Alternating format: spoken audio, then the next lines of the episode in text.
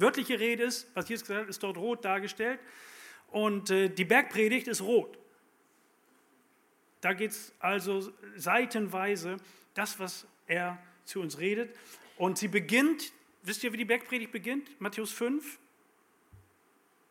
So, mal ein bisschen Seligpreisung, schon mal gehört? Also glücklich ist der, heißt es, der so und so und so.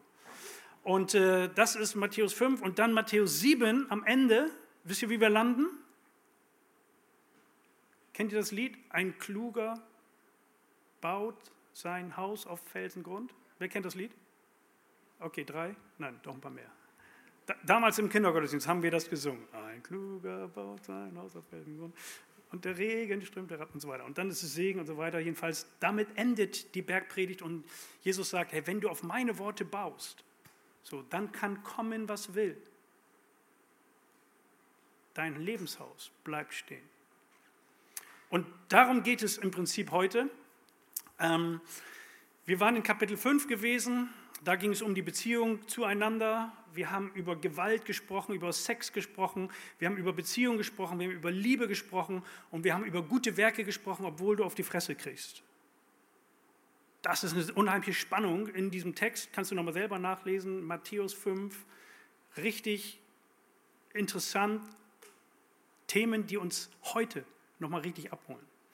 Jetzt sind wir in Kapitel 6 und da geht es um diese Beziehung, um die Beziehung zwischen Mensch und Gott. Und ähm, heute geht es um das Thema Gebet. Und ich hatte so gedacht, ja, wenn ich jetzt sage, so, jetzt geht es ums Gebet, so, dann hätten die Leute gesagt, ja, Mann, okay, ja, ich weiß ja, ich muss mehr beten. Ho hoffentlich komme ich da heil wieder raus, hoffentlich gleich Kirchkaffee und dann ist gut. So. Und deswegen habe ich das ein bisschen anders genannt. Guck mal, Gottes Begegnung am wichtigsten Ort der Erde. Klingt doch ein bisschen catchiger, ne? So. Was meint er damit? Ja. Und ähm, ich freue mich, dass wir diesen Text hier, äh, den würde ich gerne mit euch nochmal lesen, aus ähm, Matthäus 6, die Verse 5 bis 8. Wir stehen dazu auf und äh, hören diesen Text. Ihr könnt ihn gerne mitlesen. Und da heißt es, und wenn ihr betet, Macht es nicht wie die Heuchler, die sich zum Gebet gern in die Synagogen und an die Straßenecken stellen, um von den Leuten gesehen zu werden. Ich sage euch, sie haben ihren Lohn damit schon erhalten. Wenn du beten willst, geh in dein Zimmer, schließ die Tür und dann bete zu dem Vater, der auch im Verborgenen gegenwärtig ist. Und dein Vater, der ins Verborgene sieht, wird dich belohnen. Beim Beten sollt ihr nicht leere Worte aneinander reihen wie die Heiden, die Gott nicht kennen. Sie meinen, sie werden erhört, wenn sie viele Worte machen. Macht es nicht wie sie, denn euer Vater weiß, was ihr braucht, und zwar schon bevor ihr ihn darum bittet. Wir beten. Herr Jesus Christus, wir bitten dich, dass du dieses Wort erschließt und dass du mit deinem Geist kommst und dich auf, die, auf meine Worte setzt, sodass Herzen berührt werden und man weiß, was man hinterher zu tun hat. Das bitten wir in deinem Namen. Amen. In diesem Text kommt das Wort verborgen immer wieder vor. Also wenn man das Matthäus-Evangelium liest äh, und dann zu Kapitel 6 kommt, dann heißt es immer wieder im Verborgenen, im Verborgenen, im Verborgenen, im Verborgenen. Das fällt also auf. Als ich den Text so las und mich so vorbereitete, dann liest man den Text immer mal wieder und immer mal wieder und immer mal wieder. Und ich habe dann immer so einen Buntstift dabei und dann male ich immer so ein bisschen rum in meiner Bibel. Ich weiß nicht, wie, wie, wie deine Bibel so aussieht. Also wenn ich das jetzt euch zeigen würde, wäre das immer rot. Mal habe ich auch einen gelben Buntstift, mal auch mal einen grün. Aber es ist immer irgendwie was dabei, weil ich immer so, mir springen Sachen ins Auge. Und dann liebe ich es, da sozusagen zu verweilen. Und dann male ich das an und ähm, neulich ähm, kam ich vom Gottesdienst und Hugo war noch bei uns, unser Enkel, und ähm, er sah meine Bibel liegen und den Buntstift und machte die Bibel auf und fing an zu arbeiten in der Bibel. Ich sage, Hugo, wo hast du das denn gesehen? Ja, Opa, das habe ich gesehen bei dir. Ich sage, oh, das ist gut. Komm, jetzt lesen wir mal die Bibel und was fällt dir auf? Und dann fingen wir an, er las die Bibel vor und ich hörte zu und ich sage, Hugo, was ist jetzt wichtig? Jesus. Okay, anmalen. Ne? Somit springen Worte ins Auge. Und wenn du Matthäus 6 liest, dann springt dir dieses Wort verborgen, verborgen, verborgen ins Auge. Es geht im Leben als Christen, geht es viel um Dinge, die wir nicht sehen. Und manchmal wünschten wir uns so, dass wir im Gespräch sagen können, ja guck mal, da ist doch der Jesus. Ne? Ich kann mich an ein Gespräch erinnern, wir standen an so einem großen Brunnen und äh, ich diskutierte mit einem Mann, ob es nun Gott gibt oder nicht. Und dann sagt er plötzlich, ja, lauf mal über Wasser, dann will ich das mal sehen.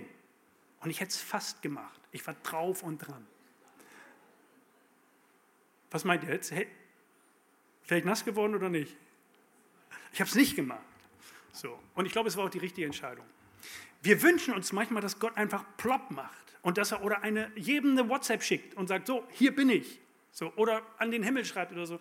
Aber wisst ihr was? Gott macht das anders. Das ist ganz interessant. Gott macht das so anders. Die Jünger dachten das auch so. Die dachten, ey, jetzt geht's los und Jerusalem liegt uns zu Füßen und guck mal, die Leute schmeißen den Mantel auf den Boden. Und naja, warum musste er auch einen Esel nehmen? Nein, manch ein schönes Pferd wäre viel schöner. Na gut, Jesus nimmt einen Esel, das schaffen wir noch. Und es ging abwärts, abwärts, abwärts. Und sie dachten, jetzt hauen wir die Römer raus. Nichts passierte, es ging nach unten. Weißt du, Gott arbeitet anders. Gott arbeitet ganz anders. Ich wünschte mir das manchmal so gern, dass es einfach schneller ginge. Aber es läuft so nicht. Aber eins dürfen wir wissen, Gott kommt zum Ziel. Mit mir und mit dir und auch mit deinen Nöten in deinem Leben, mit deinen Nachbarn und mit deinen Dingen. Eins ist aber wichtig. Und darüber rede ich jetzt. Okay? Also, ready? Es geht um das Außen und das Innen. Das Außen ist das, was wir sehen. Logisch. Guck mal, wir sehen hier schöne Lichter eben. Toll, gestern Abend richtig Rums und Wums. Auch leise Töne. Eine tolle Predigt, wo man sich an Jesus andocken konnte. Über die Frau am Jakobsbrunnen, die Jesus anspricht. Und dann diese drei wunderbaren Worte. Ich liebe diese Worte. Wenn du wüsstest. Wenn du dich in die Straßenbahn setzt da ist noch ein Platz frei, rappelvoll. Du setzt dich neben eine Person und machst so, oh, und sagst laut diesen, diese drei Worte, wenn du wüsstest, dann bist du gleich im Gespräch. Wenn du wüsstest. Oh, dann denkt die, guckt die gleich, ob du einen Rucksack dabei hast oder was passiert jetzt hier. Ne? Wenn du wüsstest. Und genau das sagt Jesus, wenn du wüsstest. Und Jesus macht ihr den, einen Blick ins Innere hinein. Aber wenn wir das Äußere, wir sehen nur das Äußere. Und wir als Christen müssen lernen, das Innere ist wichtiger als das Äußere. Und ihr seht alle wunderschön aus, gerade jetzt auch in diesem Dämmerlicht, wo ich euch nicht so richtig erkenne. Aber, aber, aber ich habe es eben auch im Zehner gesagt, ich sage es hier nochmal, mancher äh, malt sich ja auch ein bisschen an sogar. Ne? Also und macht sich einfach noch, noch schöner. So, was er eigentlich in Wirklichkeit ist. Das ist auch interessant. Ne, also ich habe das noch nie gemacht, aber ähm, sowas soll es geben. Und es ist, wir, wir sind sehr auf äußere Dinge. Hashtag Selfie ist das Wort, was, wenn du das eingibst, da hast du millionenfach jeden Tag hast du Hashtag Selfie auf Insta, auf deinen Kanälen, kriegst du sofort. Und ihr wisst ja, dass Selfies machen auch mega gefährlich ist. Ne? Kennt ihr diese, diese, diese Selfies dicht am, am Abgrund? Ne? So noch einen Schritt zur Seite und noch mehr. Und dann auf einmal fiel das Handy runter. Und du auch. Und dann war beides kaputt. Wir selbst, also unser Äußeres ist uns sehr wichtig. Und wir investieren. Es gibt sogar Leute, die gehen sogar in so, in so Räume da liegt schweres Gewicht und es bewegen die von links nach rechts, von rechts nach links, von links nach rechts, von rechts nach links, von hoch nach unten, nach oben, nach unten und oben nach unten. Und ähm, es gibt eigentlich keinen Sinn. Es wird ein bisschen warm dabei, aber ah, es hat Sinn. Okay. Also einfach, um, damit man sich wohlfühlt, macht man das. Ja auch. Und dann wundert man sich immer, dass die Leute dann immer so kurze T-Shirts tragen. So, ich ich, ich komme ja so ein bisschen aus der älteren Generation, ich habe so Schlabber-T-Shirts. So. Und, äh, aber man trägt die T-Shirts dann ein bisschen, ein bisschen enger einfach auch. Weil es, ist, es sieht einfach auch gut aus. Also wir investieren in unser Äußeres. Und das ist wichtig für uns. Aber es gibt auch ein Innen. Und das ist etwas, was Jesus hier jetzt uns vor Augen malt. Das, was dem menschlichen Auge verborgen ist, wo wir nur ahnen. Und dieses Unsichtbare, das ist wie das Reich Gottes. Und da gibt es einen Vers, 2. Korinther 4,18, da heißt es, wir richten unseren Blick nämlich nicht auf das, was wir sehen, sondern auf das, was jetzt noch unsichtbar ist. Denn das Sichtbare ist vergänglich, aber das Unsichtbare ist ewig. Das Sichtbare ist vergänglich. Ihr Lieben, ich muss es euch leider sagen, alles, was wir hier sehen, alles, was du siehst, die wunderschöne Orgel, die wunderschönen neuen Stühle, die wunderschöne Person rechts oder links neben dir. Du selber. Dieses Gebäude ist endlich. Es wird vergehen. Alles, was wir sehen, wird vergehen. Was unsichtbar ist, bleibt ewig, heißt es hier. Was unsichtbar ist, ist ewig. Und diesen Blick, den müssen wir haben. Das ist eine geistliche Dimension. Und hier will uns die Bibel helfen. Jesus selber sagt es, was nützt es einem Menschen, wenn er die ganze Welt gewinnt und Schaden nimmt an seiner Seele, an dem, was man nicht sieht. Und diesen Blick müssen wir immer wieder gewinnen. Wir können falsche Prioritäten setzen, ihr Lieben. Wir können falsche Prioritäten setzen. Der innere Mensch ist wichtiger als der äußere. Der innere Mensch ist wichtiger als der äußere.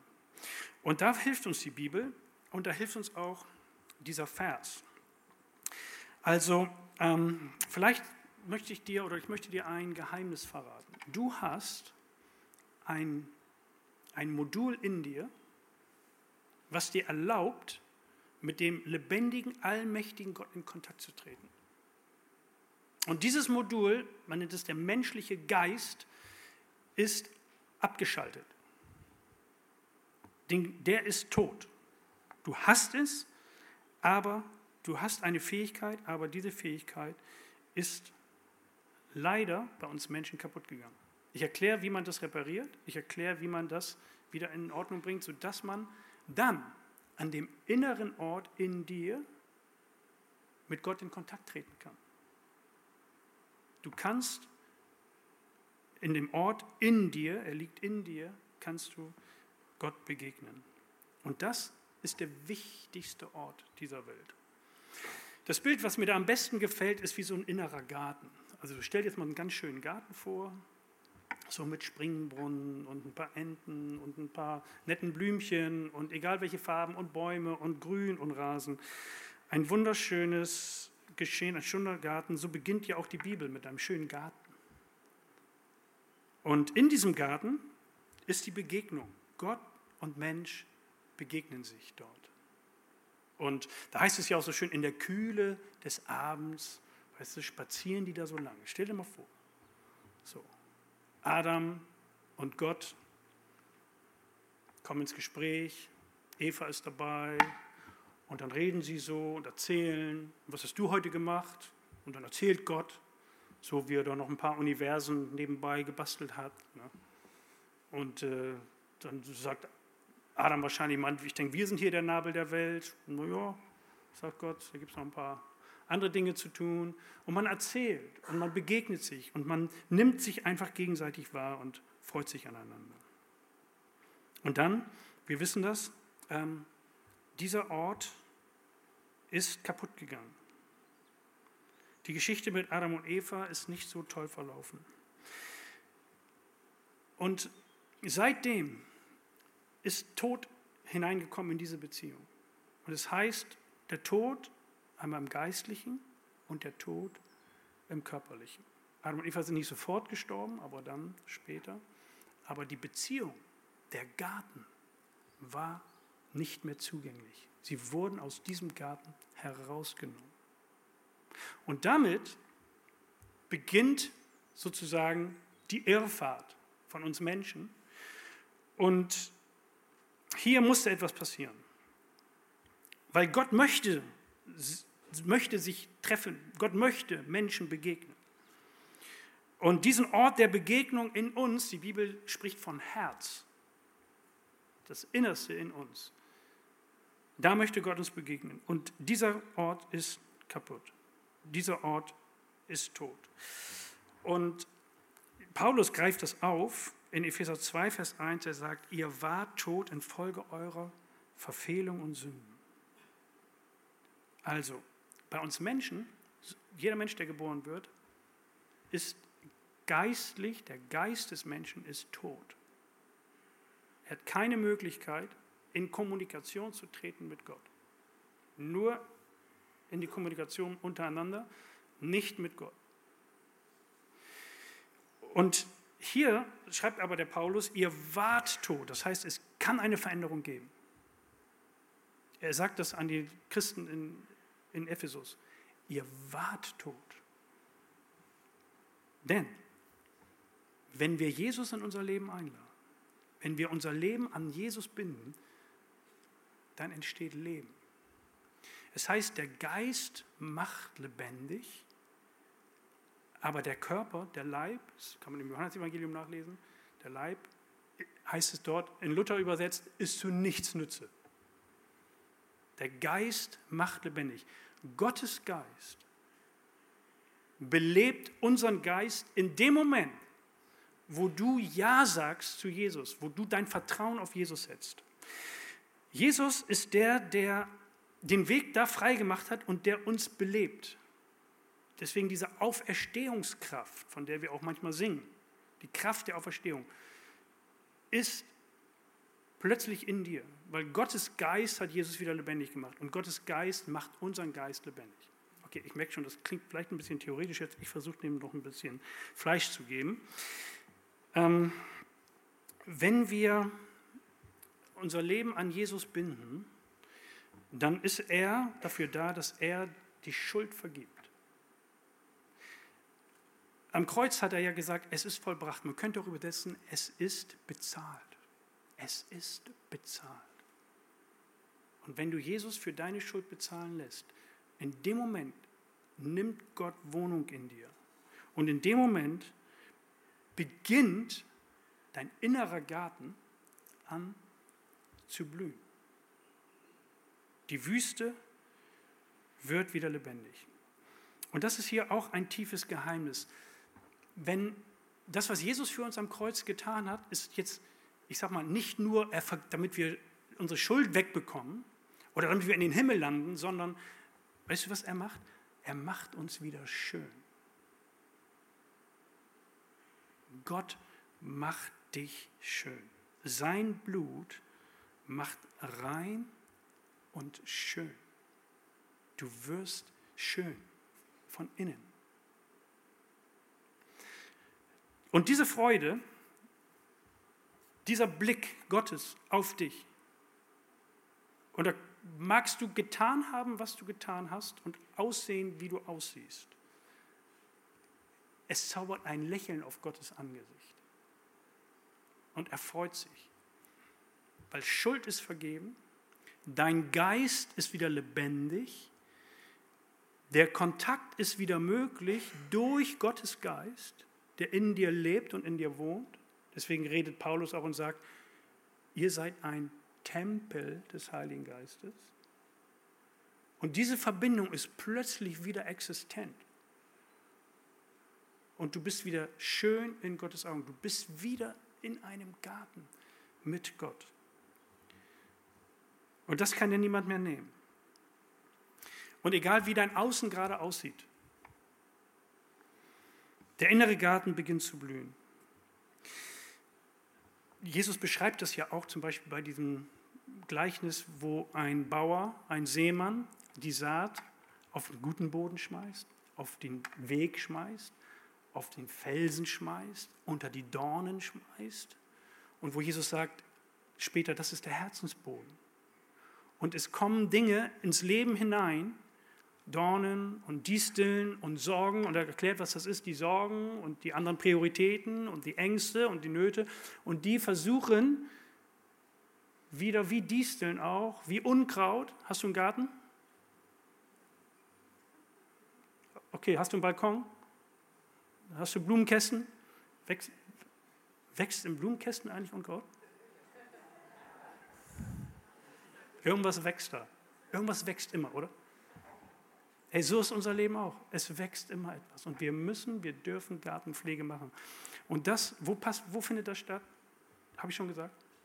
In unserem Inneren. Wie wird der innere Garten wieder schön? Wann beginnt er zu blühen? Weißt du, was jetzt toll wäre, wenn wir sagen, pass mal auf, Kim und das Team, wir singen noch zwei Lieder? Und dann lassen wir noch drei Leute beten und dann gehen wir wieder nach Hause und dann läuft das. Und dann wird mein Garten schön. Oder wir gehen zu einer Konferenz und wenn wir die erlebt haben, dann wird mein Garten schön.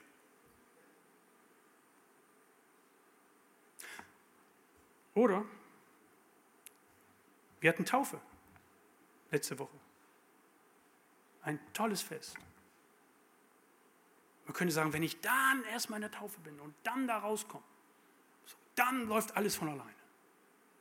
Dann geht's los. Und dann wird mein Garten schön. Dann wird die Beziehung gut.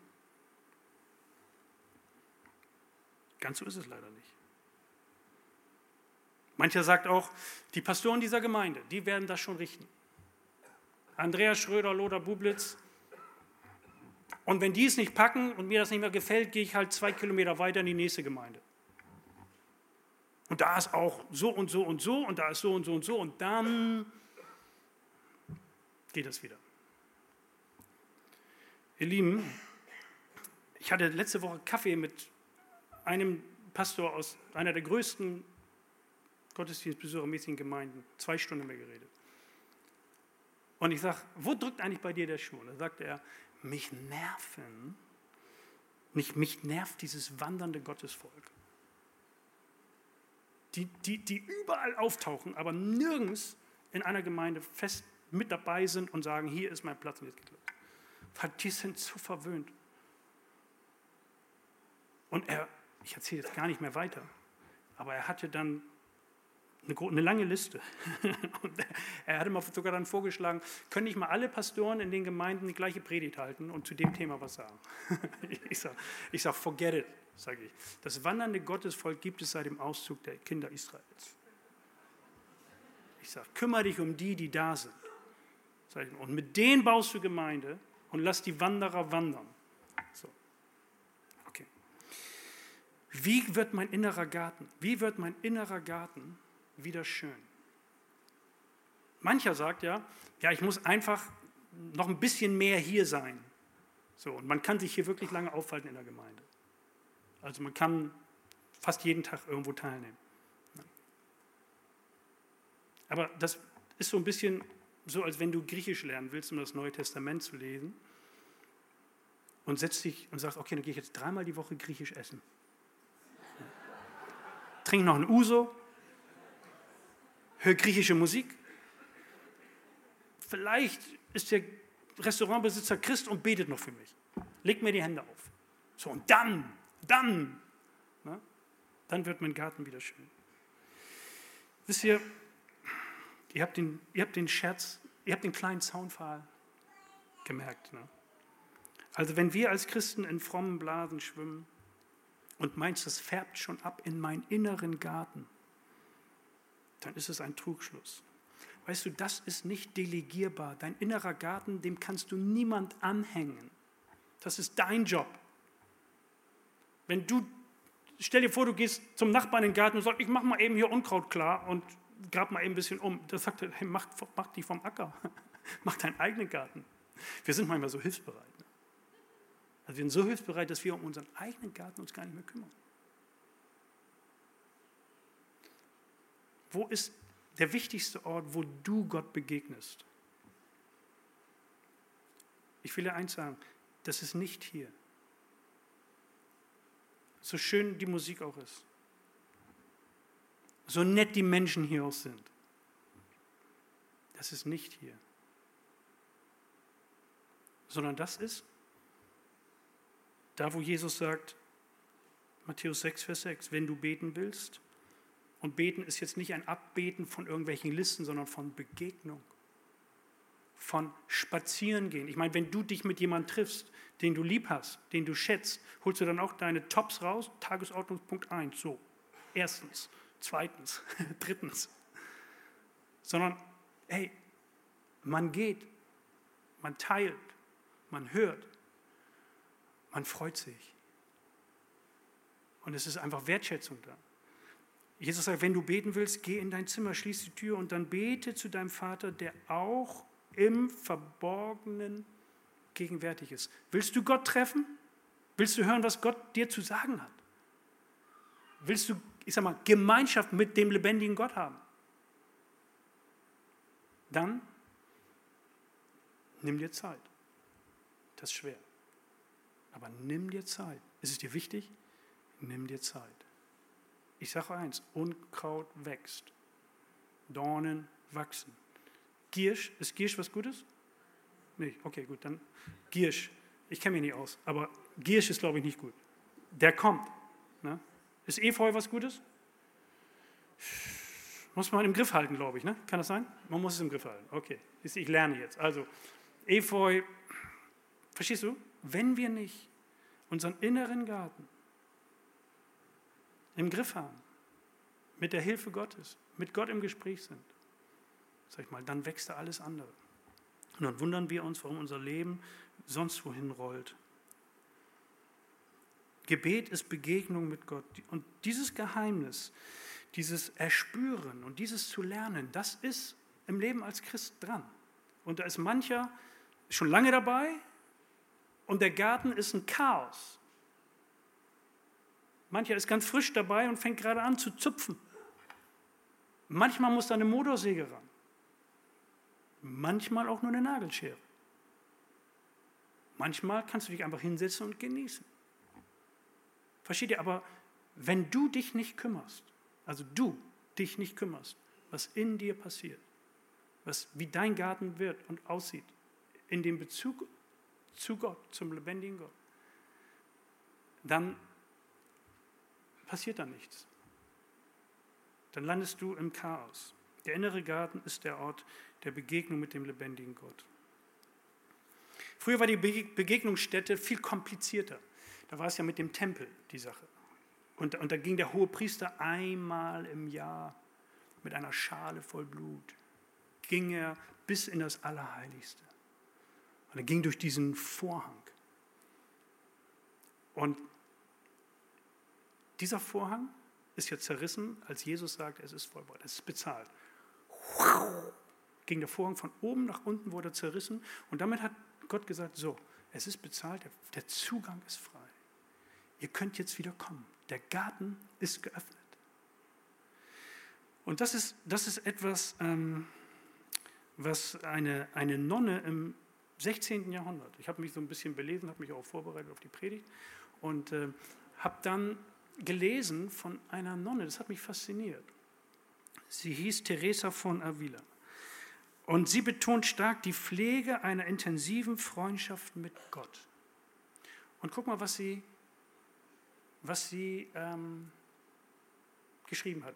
Also mein Vorschlag wäre, hol dein Handy raus, mach ein Foto von der Leinwand hier. Das ist ein richtig guter Satz. Okay? Mach ein Foto, darfst du gerne, nimm dein Handy. Sie sagt, hätte ich damals erkannt, was ich heute weiß, dass in meiner Seele, also in meinem inneren Garten, ein so großer König wohnt, ich glaube, ich hätte ihn nicht so oft allein gelassen. Ich hätte mich häufiger bei ihm aufgehalten. Das sagt eine Nonne aus dem 16. Jahrhundert. Ist das nicht stark? Und wisst ihr, wie man damals sich Gott genähert hat? Damals ähm, war die, die Art und Weise der Rigorismus, so hieß das. Und zwar durch, durch Auspeitschen, durch sich selbst Kasteien und Schmerzen zufügen, um die Gunst Gottes zu erbetteln. Und diese Frau hat verstanden in ihrem Orden, dass Gott so nicht ist. Gott möchte eine Freundschaftsbeziehung, eine, eine freundschaftliche Liebesbeziehung zu uns haben. Und Gott kommt in dich wohnen und dieser Ort steht dir zur Verfügung. Und deswegen vernachlässige diesen Ort nicht. Und es ist wichtig, dass wir diesen Ort pflegen. Also, die Frage ist, haben wir Zeit? Und das ist ein Problem, sag ich mal, das wir Menschen haben. Ähm, natürlich, es kann sich gut anfühlen, sehr beschäftigt zu sein.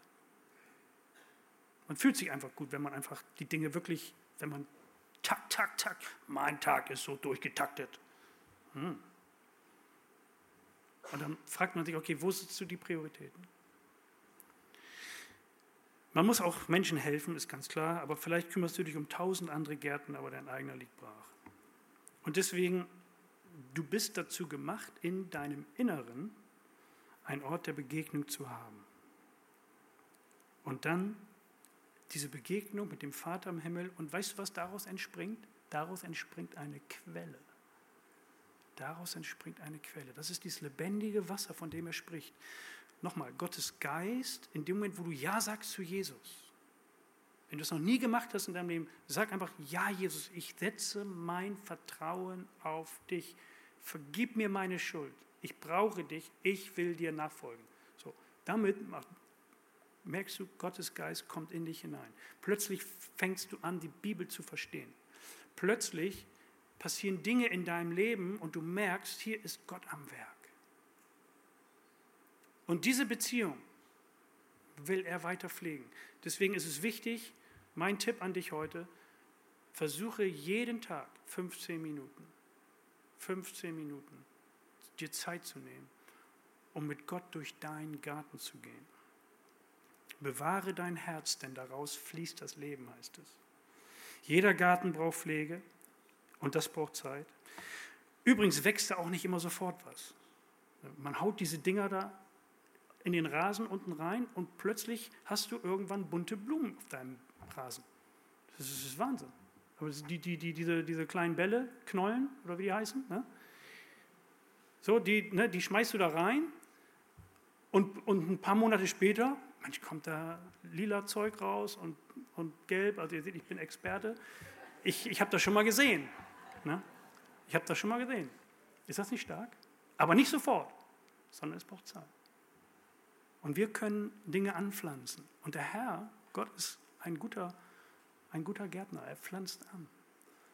Und äh, mit ihm kannst du die Dinge klären. Er, er schaut ins Verborgene. Nun ist es so, ähm, vielleicht ein Gedanke noch zum Schluss. Ähm, wenn du dir Zeit nimmst zum Gebet, weißt du, was du für einen Gedanken dann kriegst? Ich habe keine Zeit, brauche ich jetzt nicht. Ach, das passt jetzt nicht. Oder bringt das dann? Ach, was für eine Verschwendung. So. Diese, dieses Denken kommt dann schnell hoch. Was für eine Verschwendung. Lohnt sich das? Muss ich das denn haben? So. Und, und das ist so wichtig, weißt du, wenn du wenn du, ähm, wenn du Gottes Stimme hören willst, wenn du Gottes Stimme hören willst, ist es oftmals eine leise Stimme. Sie ist sehr leise. Sie ist sehr leise. Und, und sie möchte dir eine Sache besonders sagen. Und das will sie dir, eigentlich will sie dir das, da steht 2. Korinther 3, habe ich jetzt nicht mitgebracht, aber da steht was drin von, er schreibt in fleischerne Herzen, schreibt er etwas hinein. Kannst du nachlesen. 2. Korinther 3, Vers 3, lies das mal nach. Er schreibt in fleischerne Herzen. Und ich habe mich gefragt, als ich das, dieses Zitat gehört habe, das habe ich Freitag gehört, da saß ich neben Andreas, Andreas, ne, der neue Schriftführer der BK, zitiert diesen Satz. Und ich dachte, krass, das passt ja zu meiner Predigt, super. Und da habe ich mich gefragt, was, habe ich nachgeschlagen, was schreibt Gott in unser Herz hinein? Habe ich mir überlegt. Was schreibt er? Ich habe mir hier drei Worte hingeschrieben. Er schreibt, ich liebe dich. Das will er uns sagen. Ist das nicht krass? Und wir sind so beschäftigt. Ich liebe dich. Und weißt du, wenn der allmächtige Gott mir sagt, dass er mich lieb hat, dass er mich auf dem Herzen trägt, Weißt du, was mir das gibt? Das gibt mir Kraft, das gibt mir Zuversicht, das gibt mir Sicherheit, das gibt mir Identität. Das gibt mir einen Blick, das nimmt mir die Angst, haben wir gerade gesungen. wenn Gott sich auf meine Seite stellt und mir sagt, ich liebe dich. Und jetzt frage ich dich, wie oft musst du das hören? Reicht das einmal im Jahr? So, wenn du jetzt verheiratet bist und sitzt gerade neben deiner Frau, so, also jetzt mal von als Mann zum Frau, okay. So, wenn du deiner Frau sagst, das reicht doch einmal im Jahr, Alter, dann weiß ich schon, da gibt es eine, jetzt nicht, aber das ist nicht gut. Okay? Und umgekehrt auch nicht. Versteht ihr? Es ist eine Beziehung. Wir leben nicht nach Regeln, sondern wir gehen mit Gott durch unseren Garten. Und er sagt, bitte das raus und bitte das rein und bitte nicht das. Und wenn du das machst, zerstört es diesen ganzen Bereich. Und wenn du diese Straße weitergehst, dann ist da ein tiefer Abgrund. Und dann fällst du da rein, ich hole dich auch wieder raus, aber das wird dauern. Und so geht Gott mit uns durch unseren Garten. Und das bietet er für jeden an, weil wir haben ja Gottes Geist. Habe ich das schon gesagt, dass wir einen Geist haben, der tot war? Okay. Gottes Geist macht ihn lebendig und wir können plötzlich kommunizieren. Und wir werden schön vor Gott. Ist das nicht herrlich? Nimm dir Zeit für die Begegnung. Noch einen kleinen allerletzten Gedanken habe ich auch entdeckt. Ich habe mich gefragt, ich habe gelesen, ich lese euch das vor. Als Christ kommst du dann an den Ort, wo du deine Ewigkeit verbringen darfst und den baust du hier von innen auf. Als Christ kommen wir bei Gott an und wir sagen, dann bin ich da und dann bin ich da. Ja, aber es ist interessant. Das innere, der innere Aufbau, die, die Schönheit unseres Gartens hat Auswirkungen in der Ewigkeit. Als ich diesen Gedanken dachte, dachte ich, hä? Also, wenn ich, wenn ich viel mit Gott Zeit verbringe, dann haben erstmal mein Umfeld hat ja was davon, weil ich werde von innen schön und das strahlt nach außen aus. So, das ist schon mal perfekt. Das wünscht man sich für die ganze Gemeinde. Pflegt euren inneren Garten und ich sage mal, wir werden eine Gemeinde, die Menschen anzieht von ganz alleine. Weil die Liebe untereinander ist das größte evangelistische Tool, den, das wir haben. Johannes 17. So, hat das Auswirkungen, wenn ich meinen Garten pflege, auf die Ewigkeit? Und dann kam ich auf den Vers, sammelt eure Reichtümer im Himmel. Das steht auch in der Bergpredigt. Sammelt euch Schätze im Himmel. Wie sammeln wir Schätze im Himmel? So, dahin gibt es kein Überweisungskonto. Mit Geld geht das nicht. Was meint es? Es meint, ich sammle Schätze, wenn ich die Beziehung zum allmächtigen Gott pflege, wenn ich seiner Stimme lausche, wenn ich mir sein Wort nehme und dieses Wort durch den Heiligen Geist entzündet in mir Kraft gibt und mich ernährt. Und deswegen sind diese, ich sag mal, diese 15 Minuten, und ich will das jetzt gar nicht statisch sehen, diese Zeit mit Gott jeden Tag so wichtig. Und da gucke ich jetzt nicht, ist mein Konto im Himmel fett? Jesus hat das auch gesagt. Ich sage, gut, guter Tipp, danke. Aber ich gucke, dass hier mein Leben, und das ist mein letzter Vers, Epheser 1, 12, wir sollen mit unserem Leben Gottes Herrlichkeit für alle sichtbar machen. Das ist unsere Aufgabe.